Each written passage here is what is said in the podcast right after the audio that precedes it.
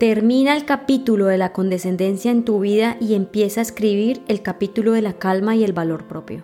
Hola, bienvenido a Descomplícate, mi nombre es Angie Pérez y hoy quiero que hablemos sobre los límites. Ay, ¿Cuántas veces nosotros no somos condescendientes ante las decisiones de los demás y no ponemos límites y simplemente dejamos que las cosas pasen y pasen y pasen hasta que nosotros de verdad que explotamos? Pero la idea no es llegar hacia ese punto, sino por el contrario, poner un final. El límite es una marca que muestra un fin o puede ser como una línea de separación entre una cosa y la otra. Es como ese punto al final del capítulo, del párrafo, en el que la historia realmente se ha terminado de escribir y hemos decidido decir no más, esto se acabó, cuyo protagonista ha sido el dolor y el resentimiento, porque no somos capaces de decir no.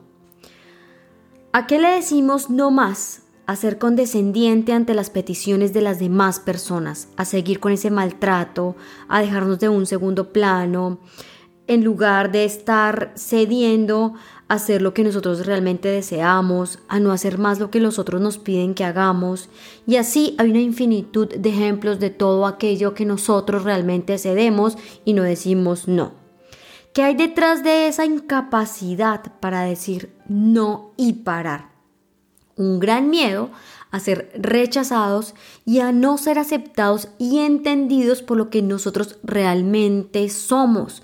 Esto nos pasa tan, tan, pero tan seguido que realmente nosotros creemos o sentimos que no pertenecemos a un lugar específico, sino por el contrario, por favor escuchen esto, nos da miedo a quedarnos solos y sin apoyo porque nosotros en nuestra mente estamos todo el tiempo circulando creyendo que no valemos y que no tenemos amor propio y que todo el tiempo estamos en búsqueda de la verdad. Por tanto, entonces a mí me tocó vivir esto. Obviamente, esto es de una manera muy inconsciente. Nosotros no sabemos que estamos teniendo este comportamiento y por tanto estamos actuando en piloto automático. Y esto simplemente eh, se ha aprendido a través de nuestra historia y obviamente por una sociedad consumista que todo el tiempo nos ha vuelto y nos ha girado, eh, como que nos ha puesto un estándar de lo que se debe hacer y cómo se tiene que hacer, produciéndonos y haciéndonos creer que todo se tiene que producir, se tiene que entregar, se tiene que mostrar y nos hemos convertido en máquinas.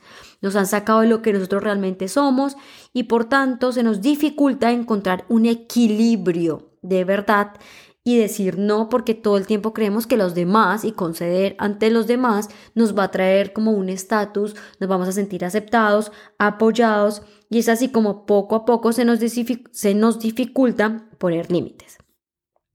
Y aquí yo quiero que citemos, o yo voy a citar el libro del Ser Uno, en el que habla por qué nosotros vivimos en ese, como en esa, en esa posible reproducción o terrible producción para esta sociedad que todo el tiempo nos está exigiendo y nos ha hecho creer qué es lo que tenemos que hacer para encajar. Entonces dice como el bienestar se ha convertido en producción, la seguridad en poseer bienes materiales, la salud en estar delgados, casi anoréxicos. La espiritualidad es yoga, meditación y religión. La familia es matrimonio, hijos, relaciones sociales. La felicidad es poseer, tener fiestas, y diversiones. Y si nosotros miramos y cuando yo leía este texto yo decía, pucha, esto es muy cierto. Nosotros estamos tan, tan centrados en lo que deberíamos hacer y cómo lo tendríamos que hacer para poder pertenecer a este espacio en el que nos sentimos seguros en realidad, pero que al final lo que nosotros estamos buscando en nuestra propia vida es un equilibrio para poder encontrar límites y sentirnos eh, libres de culpa, por decirlo así, porque cuando nosotros cedemos, lo último que queremos sentir es juicio de valor, ¿verdad? Es que tú no haces, tú no puedes, tú no eres capaz. Entonces la gran pregunta es, ¿cómo ponemos esos límites? Entonces yo te voy a dar y te voy a explicar por medio de cuatro pasos cómo podemos lograr poner esos límites. Entonces, el primero poder entender cómo te estás sintiendo en este momento de, tu vida con respecto a esa situación que te está generando malestar. Te sientes cansado de intentarlo todo, agobiado, triste, desesperanzado, desesperado, rabioso, angustiado. Dependiendo de cómo tú te sientas, entonces tú vas a poder tomar acción. Porque si tú te sientes de este modo, de verdad es que tienes que poner el punto al final del capítulo. Ya no va más. Se acabó este capítulo. Y le doy entrada al segundo punto. Y es, ¿qué es lo que te tiene así? ¿Qué es lo que tú has escrito en tu texto de vida, de dolor, de sufrimiento, de que estás cediendo? Y es que tú tienes que entender qué te tiene así. ¿Qué es lo que pasa con tu amiga, con tu esposo, con tu hijo, con tu mamá, con tu hermano, con tu colega? Te manipula, te dice que si tú le das un, le haces un favor, entonces tú tienes que devolverle, el dar y el recibir se convierte en un deber ser. Eh, tú te sientes súper em, agobiado o muy concentrado en el bienestar de ellos, que tú esperas que todo se haga de acuerdo a cómo tú crees que es la mejor manera de hacerlo, entonces tú te estresas y te sobreexplicas y los presionas para que ellos generen un cambio. O puede ser que ya hay tanto maltrato hacia ti que tú dices como que ya no más, ya estoy cansada que me estén tratando así. O es tanta la quejadera de esas demás personas que tú te has convertido como en ese embudo que todo el tiempo tiene que recibir y escuchar, pero al final tú ni siquiera quieres hacerlo o quieres todo el tiempo ser como ese consejero o te obligan a ser el consejero de ese amigo, esa amiga que siempre te busca, pero al final tú cedes y tú al final no quieres o esa pareja que todo el tiempo te dice qué es lo que está bien y qué es lo que está mal y qué es lo que tienes que cambiar para que esa persona te acepte por lo que tú eres. Cuando tú entiendes qué es lo que te tiene así, y el sentimiento que está por detrás de esa situación, entonces te pasas al tercero y es decir, no puedo porque yo soy la prioridad. Porque yo me conozco en esta situación y sé que lo que estoy haciendo hace que me desconozca y me salga de lo que yo soy y por tanto también me sienta más cansada, más agobiado, más estresado. Y no, yo porque tengo que ponerme en un segundo plano y dejar mi comodidad a un lado para prestarle un tapete rojo a un otro que al final no me está dando ningún beneficio ni tampoco estoy sintiendo ningún bienestar, sino por el contrario me está trayendo un sufrimiento que puedo evitar.